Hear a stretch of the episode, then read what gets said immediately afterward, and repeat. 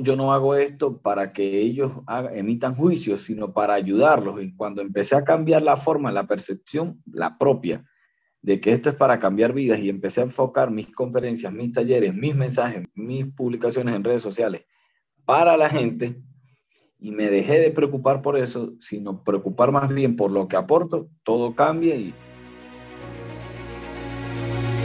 Te has enfrentado a la duda, al temor, te paralizas, no logras avanzar, sientes que el peso del mundo aplasta tus ideas, proyectos, sueños y cuando crees que ya no puedes seguir, que todo se ha terminado, te levantas una y todas las veces. Con pasión, disciplina, perseverancia. Porque tu vida tiene una razón, porque tiene un propósito, porque luchas para controlar al dragón que hay en ti. Bienvenidos a otro episodio del Dragón en ti. Si no has cumplido tus sueños, buscas inspiración o simplemente retomar el control de tu vida, este es el podcast para ti, ya que aquí te traemos historias, anécdotas y pensamientos de aquellos que se han enfrentado al dragón y nos cuentan cómo lo han hecho. En el último episodio hablamos con Rodrigo que nos comentaba sobre la gratitud y cómo ésta había revolucionado su vida, dándole energías y pudiendo hacer todo lo que él quería. Y hoy tenemos otro invitado especial, al maestro Juan Pinto, quien es conferencista y da charlas a nivel internacional, habiendo impactado la vida de miles de personas. Él nos comenta cómo inició su proceso de convertirse en un conferencista internacional y más importante, qué es lo que se requiere para hacerlo, Así que espero que comparen las notas que tenemos al final del episodio para ver que si ustedes también concuerdan conmigo elementos cruciales de esta entrevista. Y para no aburrirlos más, les dejo la entrevista. Hola, don Juan, ¿cómo está? Un placer tenerlo por acá con nosotros. Le agradezco de antemano haber aceptado la invitación. Si gusta, comenzamos presentándose quién es para que la audiencia tenga un poco más de claridad con quién estamos tratando el día de hoy.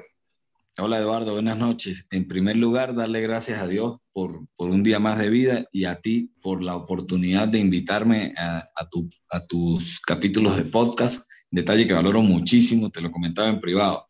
Cuando a mí me preguntan quién es Juan, lo hago en dos partes, la humana y la académica, pero siempre eh, opté por comenzar siempre por la parte humana Juan Vicente es, siempre lo digo, esposo de Vanessa Contreras, soy un apasionado de la lectura, de la escritura, de la oratoria, me gusta hacer deporte. Mis padres, José y Lucy, los honro muchísimo, siempre estoy muy conectado con ellos, a pesar que no, no vivimos en la misma ciudad. Soy barinés, soy de Venezuela, de la ciudad de Barinas, del estado de Barinas, pero vivo en Mérida.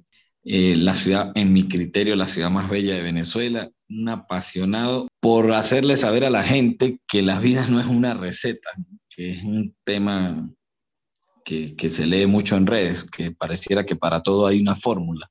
En la parte académica, bueno, de, formación ingeniero químico, estudios de cuarto, de cuarto nivel en matemática aplicada ingeniería, formación, certificación en coaching organizacional, en, de, de certificación de conferencistas y me dedico al entrenamiento en liderazgo, ventas y oratoria.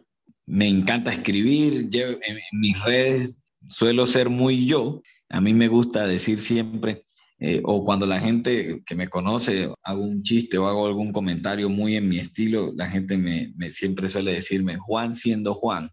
Y eso me gusta, Eduardo, porque trato de ser sin filtros. Yo, a mí no me gusta venderle a la gente que, que vivo la vida perfecta, que yo no tengo problemas, que, yo no me enfermo, que siempre estoy en un sitio es perfecto, con una fotografía perfecta, el café perfecto, en la temperatura idónea para tomar la fotografía y cuando la edición salga, todo quede perfecto. Ese no es Juan. Me encanta la oratoria, pero entiendo que tenemos que hablarle a la gente para que entienda y que todos los nichos no son iguales. Entonces, Dentro del gremio de los oradores soy un poco disruptivo porque me salgo de lo formal. Por eso me, desmarco, me deslindo de lo tradicional. Eh, a mí me encanta una frase que no es mía, que, lo normal aburre. y entonces no me gusta hacer porque sería un commodity. A grandes rasgos podría, podría compartir con tu audiencia eso, quién es Juan Vicente. Soy esposo, no tengo hijos, eh, vivo solo con mi esposa. Bendito Dios, pronto encargaremos, pero por ahora ella y yo somos un gran equipo de trabajo y siempre está en todo lo que yo hago. Mis redes lo validan, pero no solo mis redes, mi vida lo valida. Muy bonita introducción, sin duda. En verdad le agradezco el espacio de poder conversar y contarnos sus aventuras y sus historias.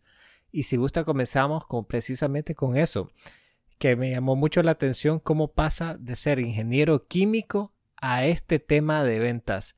¿Cómo sucedió ese proceso? No sé si nos puede comentar un poco más. Bueno, en 2011, finales del 2011, me quedo sin empleo y un amigo me llama y me dice que creó una empresa de venta instrumental quirúrgico oftalmológico y que necesitaba vendedores. Y pues hay momentos en que tienes para escoger y ese no era uno de, ellos. Allí no tenía opción. Estaba desempleado, estábamos algo desesperados y tomé mi carro, me fui. él me llamó un martes, el viernes estaba en, en otra ciudad de Venezuela, en Valencia, y el sábado me estaba capacitando, duramos como 10 días capacitándonos a los 15 días ya había comenzado, el primer día hice mi primera venta y a los seis meses ya tenía una cartera como de 250 clientes. Entonces allí comenzó algo bonito, pero yo siempre he dicho, a, mí me encanta que me hagan esa pregunta, Eduardo, y que por qué se llega allí. Mira, la vida es así.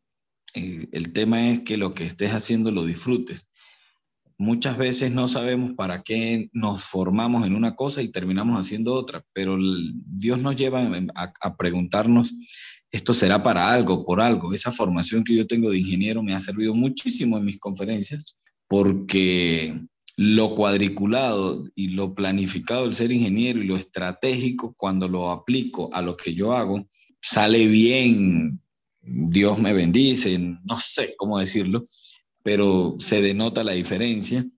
Y la parte bonita de los ingenieros, al menos en el contexto venezolano, es que, es que somos bastante extrovertidos en, extrovertidos en términos generales. Y eso pues me ha ayudado muchísimo. Ejercí la ingeniería, sí la ejercí. Estuve trabajando, de hecho, en el, en el exterior, estuve trabajando en Venezuela un tiempo y en el exterior, en Venezuela en el área petrolera y en el exterior en el área cosmética. Pero en el área cosmética eh, que trabajé en una transnacional muy importante colombiana, cuando pasé como seis meses encerrado en un laboratorio haciendo investigaciones acerca de, un tema capilar, eh, yo mismo, no sé, sentí esto no es para mí, yo necesito contacto con la gente, yo no puedo estar encerrado con dos técnicos de laboratorio y un asistente de producción. Y bueno, las cosas pasaron porque tenían que pasar para algo, no por algo, para algo, y eso llegó a su final volví a dar clases, soy profesor universitario, me encanta, sigo siendo profesor de matemáticas, que es mi formación de cuarto nivel. Y paralelamente, esta es mi pasión, me dedico a esto, vivo de esto, paga mi mercado.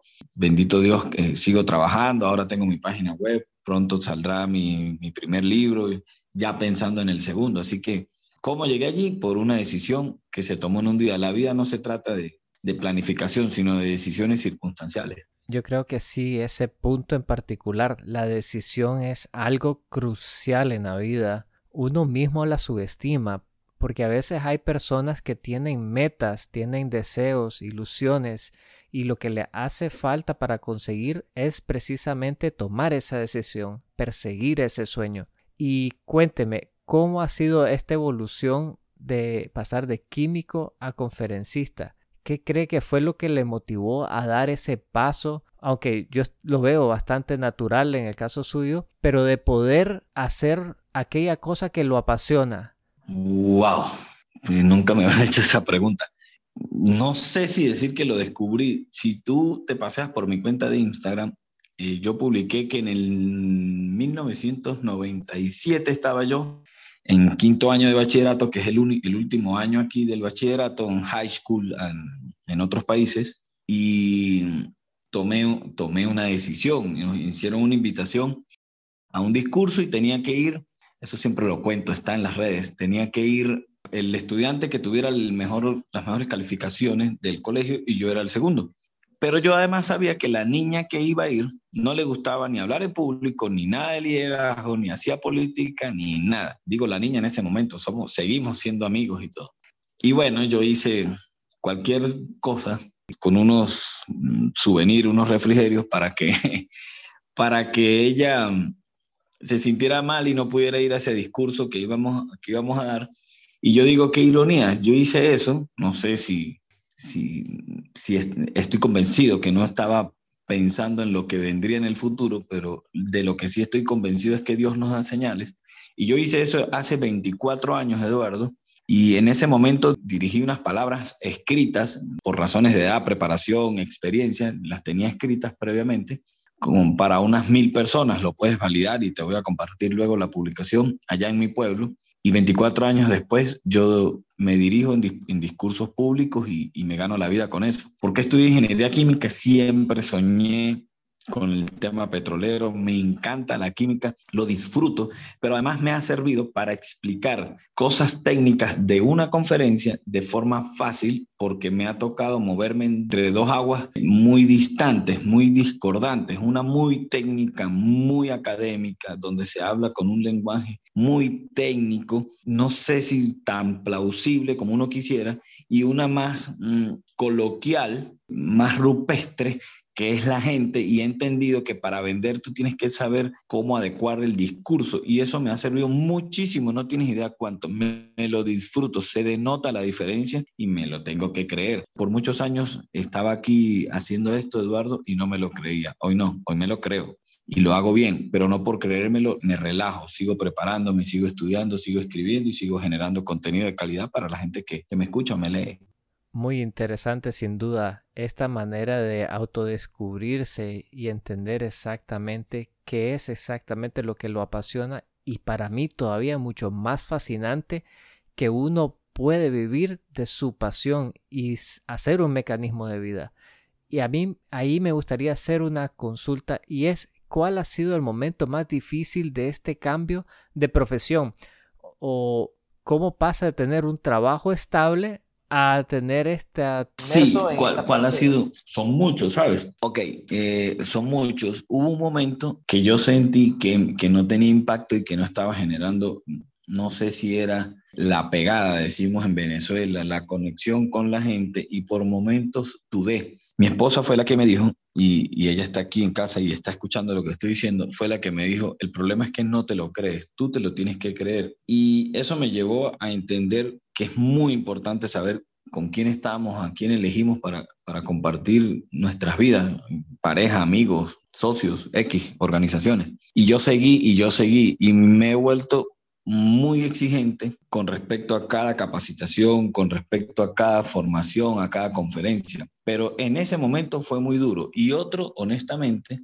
cuando, cuando decidí dejar de, dejar de ser un pececito y meterme en aguas profundas y codearme con los tiburones y entender que hey, yo no era tiburón, pero, pero era un cazón que, que pintaba bien. Y allí empecé a ganarme el respeto de, de las personas. Evidentemente, en, yo tengo una frase, no me digas que eres conferencista si no has estado en tarima. Entonces, eh, una frase que es un poquito un culto al ego yo, que yo tengo y nos vemos en la tarima, porque para vender y para conectar con la gente, no necesitas currículum. Me perdonas y soy muy crudo en esto, ¿no? No necesitas credenciales ni las buenas calificaciones para vender y para conectar con la gente. Necesitas hablar desde el corazón y hablar en un lenguaje que esa gente que te está escuchando entienda. Y cuando yo lo entendí, eso fue un momento duro porque ese proceso fue muy brusco en medirme, empecé a, recibir muchas críticas y después entendí que las críticas estaban viniendo porque la gente que ya estaba posicionada en ese medio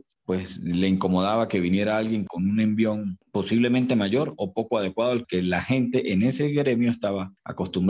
Ya no. Y otro fue un tercer momento fue cuando yo cobraba por mis servicios lo que no valía. Y acostumbrar a la gente que yo tenía un valor adecuado a lo que yo le ofrezco en productos y servicios a mis clientes, ese proceso sí fue duro y fue muy, muy duro para empezar a cobrar lo que realmente valgo. Ya la gente lo sabe y me, me es grato mm, comentarte que, que, en los últimos contratos no ha habido ninguna negociación. Estos son tus servicios, me encanta, yo paso la cotización, amén. Esto es, profe, y, y no pasa nada. Eso implica que ya ese público que me lee, que consume mi contenido, entiende lo que yo valgo. Qué bonito poder llegar a este punto de autoconocimiento y que el público lo valore a uno es sin duda un momento muy bonito. Y quería hacerle una pregunta. ¿Qué hace que Juan Vicente se levante todos los días y haga lo que haga? ¿Cuál es ese motor detrás de usted que lo lleva a hacer lo que usted hace? Mis papás mi esposa y una meta, al menos en Venezuela. Te invito a que lo averigües. El aula magna de la Universidad Central de, Venezuela. Yo quiero estar allí. ¿Y cuál ha sido el momento más gratificante para usted? Aquel que le ha reforzado la idea que la decisión que usted tomó ha sido la correcta y que lo lleva por el camino de su pasión. Hay dos, esas las tengo pero claritas. Hay dos. Uno, y uno se divide en, miles de personas. Cada vez que un estudiante, un amigo, una persona que ha asistido a mis talleres o conferencias, me escribe en privado, porque esas cosas se confiesan con, con, cariño y con humildad en privado y me escribe, gracias profe por esas palabras que usted me dijo, me cambiaron la vida. Hace días me conseguí una niña en una academia de modelaje donde yo doy oratoria y ella da pasarela y me dijo, profe, yo estudiaba arquitectura y usted me dijo, no hagan nada que no les guste y que no les apasione y que no les quite el sueño o que les mantenga el sueño. Esa es una. Y dos, el año pasado en un evento del cual soy co-creador que se llama Congreso Meme en Venezuela, con mucho orgullo uno de los eventos más grandes del país, en el cual soy partícipe, creador, que di una conferencia donde había 19 conferencistas, más gente a la que yo sigo, que admiro y que lo mío haya salido también, que la gente haya tenido una receptividad y que los aplausos eh, en una conferencia de 17 minutos, 27 veces haya tenido que parar para que la gente aplaudiera y yo dije, voy por el camino correcto, pero después con los pies en la tierra dije, pero esto me, me indica que debo seguir preparándome para mejorar. Aprovechando el espacio, quería hacerle la consulta, ¿qué cree usted que es lo más importante que necesita uno para ser conferencista? Porque hemos hablado de los procesos y lo que toma poder llegar a este punto, pero para aquel que está iniciando este proceso o esta idea de convertirse conferencista, ¿qué le podría decir a esa persona que está iniciando con esta idea o esta profesión? Fíjate, yo lo que yo lo que le sugiero a la gente es que primero defina para qué quiere ser conferencista. Yo no tengo ningún problema en, en para a mí no me causa ningún aspaviento que alguien diga que quiere ser conferencista porque está de moda. Esa es su decisión.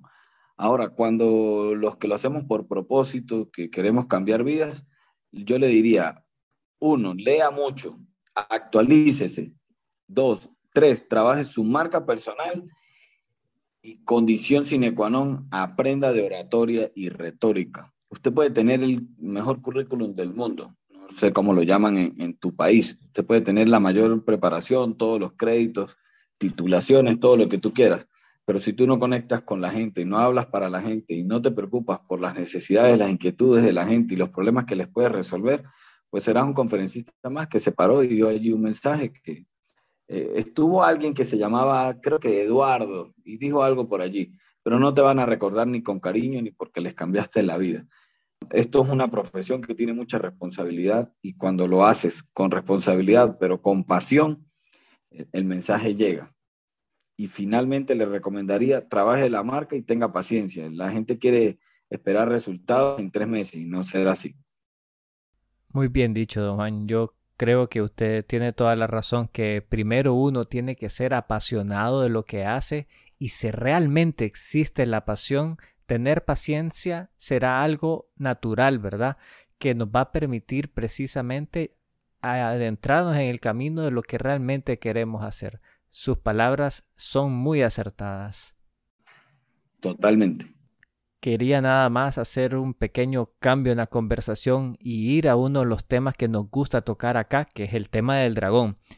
Y si yo le preguntara a usted, ¿cuál es el dragón con el que le cuesta batallar aún a estas alturas de que usted ya está en este punto de éxito? ¿Con, quién me, con qué me cuesta batallar? Uno, con, todos los juicios que tenemos, con todas las creencias limitantes que tenemos, familiares, contexto, por la zona, y dos, con el mercado, que es muy, el mercado ahora es muy volátil, entonces lo que hoy es tendencia, ya mañana puede no serlo, y eso nos obliga a estar más atentos. Entonces muchas veces pasamos un tiempo preparándonos para, y resulta que cuando ya vamos a ejecutar, eh, ya, ya no es tendencia, ya no es necesario, ya no gusta. Entonces eso nos obliga a, estar atentos a los cambios, pero no solo estar atentos, sino ejecutarlos rápido. Correcto. Tal vez si nos puede ampliar un poquito más este tema del juicio, porque creo yo que es bastante interesante y entender cómo nos afecta o lo afecta a usted. Fíjate, fíjate que el, tema es, ¿por qué doy una conferencia? Yo lo viví, te estoy hablando de mi experiencia. Entonces queremos eh, gustarle a la gente, qué dirá la gente, empezamos a pensar en qué, qué va a decir la gente, cómo, no, cómo nos pueden percibir. Y en ese momento es, es cuando nos limitamos. En el momento que yo decidí, epa, yo no vine aquí para, yo no hago esto para que ellos emitan juicios, sino para ayudarlos. Y cuando empecé a cambiar la forma, la percepción, la propia, de que esto es para cambiar vidas y empecé a enfocar mis conferencias, mis talleres, mis mensajes, mis publicaciones en redes sociales para la gente, y me dejé de preocupar por eso, sino preocupar más bien por lo que aporto, todo cambia y no es que el miedo escénico desaparece porque como profe de oratoria lo sé, lo tengo claro y les invito a, tu comunidad a que compartan esto. El miedo escénico nunca desaparece. Cuando desaparezca cambia de oficio, pero que, se aprende a gestionar de, forma más efectiva, entonces uno eh, disfruto más cada presentación, porque insisto, lo hago preocupándome en la gente. Muchas veces sigo cometiendo muchos errores, yo soy muy disruptivo para ser prudente y eso hace que en algunas personas no, a algunas personas muy tradicionales no les guste, pero cuando escuchan el mensaje dicen, bueno, no me gustó la forma, ya después empiezan a cambiar la percepción, no me gustó la forma, pero el mensaje estuvo bueno. Y cuando lo comprueban, cuando se va y lo ponen en práctica en su vida real, en su, vida diaria, en la real, no, no, no, la de las redes sociales que pintan que todo es bonito, no, en la real, ese día empiezan a decir, epa, el mensaje que dijo Juan Vicente como que sí, me afecta, lo puse en práctica y sí, tenía razón. En ese momento yo siento que el propósito está cumplido, me siento pagado. No, muy bien. Y este tema de haber realizado este cambio en el tema del juicio, sucedió de forma natural o a medida que usted realizaba las charlas o fue en algún momento que usted se percató que no tengo que ver eh, de estas cosas de esta manera y hizo ese cambio de mentalidad ya que toma una decisión profunda y de convicción de poder ver las cosas de forma diferente. ¿Qué fue exactamente lo que lo llevó a ver las cosas de forma diferente?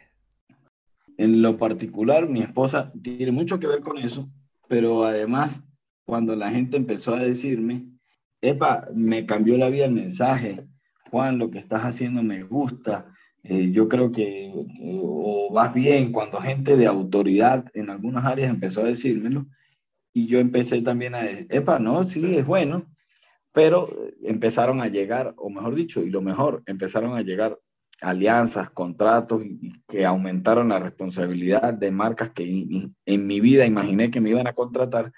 Y allí dije, ah, hay, algo, hay un mensaje que está llegando. Y empecé a averiguar cuál era el mensaje que estaba llegando y cuál era el que no. Y entonces se redefine la estrategia y allí te lo empiezas a creer. Cuando las facturas empiezan a llegar, te lo empiezan a creer. No por las facturas, porque eso, el que hace las cosas bien, irremediablemente eso va a llegar pero las facturas decían, marcas reconocidas están confiando en ti, algo estás haciendo bien, hay que averiguar qué se está haciendo bien para potenciarlo, mejorarlo y no descuidarse. El problema es que cuando te descuidas, puedes acabar lo que tú mismo construiste. Quería consultarle si usted realiza alguna rutina o práctica que le ayude a, encontrar ese balance, porque me imagino que el tema de juicio y otras cosas son cosas que repiten de alguna manera en su vida ¿Qué rutina practica para que le ayude a encontrar ese balance? No sé si usted realiza algo en particular que pueda ayudar. Mira, no te voy a negar, no practico ninguna rutina. Me alejé y trato de alejarme de la gente que no cree en tu propósito, porque esa es la gente que te frena. Y en muchas ocasiones son familiares, que no quiere decir que no te quieran. Esto, esto todavía, a pesar de que hay un boom de conferencistas y facilitadores a nivel mundial, aún hay gente que no cree que te puedes ganar la vida con esto. Entonces, entender que, que no eres para todo el mundo y, y parte es la familia, eh, lo digo por mí, que no creen en lo que uno hace y no quiere decir que no me quieran. Cuando comparto con mi familia, voy a compartir con ellos y poco toco estos temas. Y no practico ninguna rutina. El que no cree en ti hay que alejarse porque eso hay energía negativa y listo. Eso es lo que hago. Eh, juntarme con gente que aporte valor. Siempre mejor que uno. Eso es fundamental. Júntate con gente que esté más arriba, que esté donde tú quieres llegar y eso te ayudará muchísimo nos comentaba que la persona que quiere entrar en este tema de conferencia, coaching, tiene que leer mucho. Me gustaría ver que si nos puede recomendar algunos libros para arrancar el proceso. ¿Pero de qué área? Porque allí sí tengo bastante para recomendar. ¿De qué área? Podemos ver la parte de liderazgo, que sé que es uno de los temas que usted conversa bastante. Sí, eh, muchos dirían, ah, bueno, a mí me encantan las 21 leyes irrefutables del liderazgo. Mm, me gusta, pero no, es mi estilo. Cuando es liderazgo, estrategia, mi libro de cabecera se llama Las 48 leyes del poder de Robert Greene. Es el libro que recomiendo, no apto para mentes débiles, no es un libro para un liderazgo, como lo digo, que suene, no es un liderazgo sutil, rosa no, es un liderazgo político, ácido, maquiavélico, porque es basado en, algunos enunciados de, Nicolás Maquiavelo y de Sun Tzu en el arte de la guerra. Es un libro muy bueno. En el caso de liderazgo, en el caso de oratoria, mi libro viejito, editado, el que, el que yo tengo eh, fue editado e impreso en el año que nací, 1980. Se llama Cómo hablar en público e influir sobre los hombres de negocios de Dal Carnegie, muy, muy viejo, muy viejo. El libro y el de Neurooratoria de Jürgen Klarik me gusta muchísimo y estoy escribiendo el mío. Para tomar el hábito de la lectura, le recomiendo a toda tu comunidad.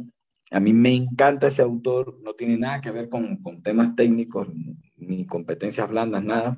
Se llama el psicoanalista. Se lo recomiendo a todo el mundo, pero además le recomiendo los libros de ese autor a todo el mundo. Si quieres tomar el hábito de la lectura, porque definitivamente son adictivos esos, esos libros. John Kassenbach. Recomiendo La historia del loco, Juego final, Juicio final, La sombra, El psicoanalista, y tiene muchos, El profesor, Juegos de ingenio. John Kassenbach. Yo soy mucho de leer de, de liderazgo y oratoria, y son los que recomiendo. Hay un libro que es muy bueno, de un psicólogo venezolano, Carlos Saúl Rodríguez, que se llama No es cuestión de leche, es cuestión de actitud, muy bueno. Y hay un libro espectacular, si viste En Busca de la Felicidad, el personaje que emulaba allí Will Smith se llama Chris Garner y él escribió un libro que se llama Comienza donde estás. Le recomiendo a mucha gente, a todos, ese libro yo no lo conseguí en Venezuela, me lo trajeron de Estados Unidos. Me lo trajeron hace como unos 10 años. Y es una, una obra maestra de la autoevaluación, de la introspección que hay que hacer como personas, pues, espectacular. Son, son libros de los que recomiendo, pues. He leído mucho, mucho, mucho, pero esos en particular, de verdad que han cambiado mi vida. Las 48 leyes del poder de Robert Greene para hablar de liderazgo, Neurooratoria de Jürgen Klarik, de Klarik y Cómo hablar en público e influir sobre los hombres de negocios de Dal Carnegie para el tema de oratoria. Para tomar el hábito de la lectura, cualquier libro de John Kassenbach. También me gusta Dan Brown, el que escribió Ángeles y Demonios, El Código da Vinci. Me gusta muchísimo, muchísimo. Y ah, de manera general, comienza donde estás de Chris Garner, que fue el personaje al que emuló Will Smith en la película En búsqueda de la felicidad. Sí, correcto. Eh, fíjese que algunos de los autores que menciona en verdad no los había conocido. Creo que suenan muy fascinantes y son de los que estoy apuntando para tenerlos para lectura en el futuro. Algunos de los que no puedo compartir. Ana, gracias. Don Juan, creo que ha sido una plática súper interesante y yo creo que hay muchísimas cosas que podemos aprender de usted y estoy seguro que muchos van a querer estar en contacto con usted o de alguna manera poder eh, tener acceso a usted. ¿Cuál sería la mejor manera para poder contactarlo? Eh, bueno, en mi web, juanvicentepinto.com, salí hace poco con mi web, en mi, en mi Instagram y en mi Twitter, eh, siempre, siempre estoy activo, publico todos los días en arroba juanbpe, que son, es mi nombre, y, el restante son las iniciales, Juan Vicente Pinto Escobar. Siempre hago mucha vida allí. Y en mi web, pronto saldrá, en mi web hay unos ebooks ya que, puedes descargar de forma gratuita. Y pronto va a saldrá mi, mi primer libro que tiene que ver con oratoria. Y ya hay ideas, algunas ideas por allí con respecto a escribir sobre otros temas más, más, más adecuados, más mm, dedicados a, al contexto venezolano. No, excelente.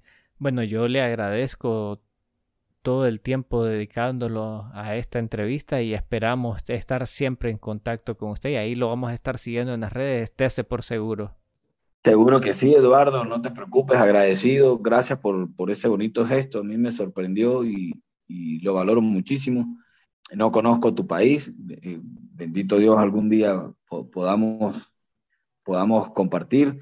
De mi parte, completamente a, tu disposición. Esto para mí no es una es, un propósito y así que lo hago con, con mucho cariño.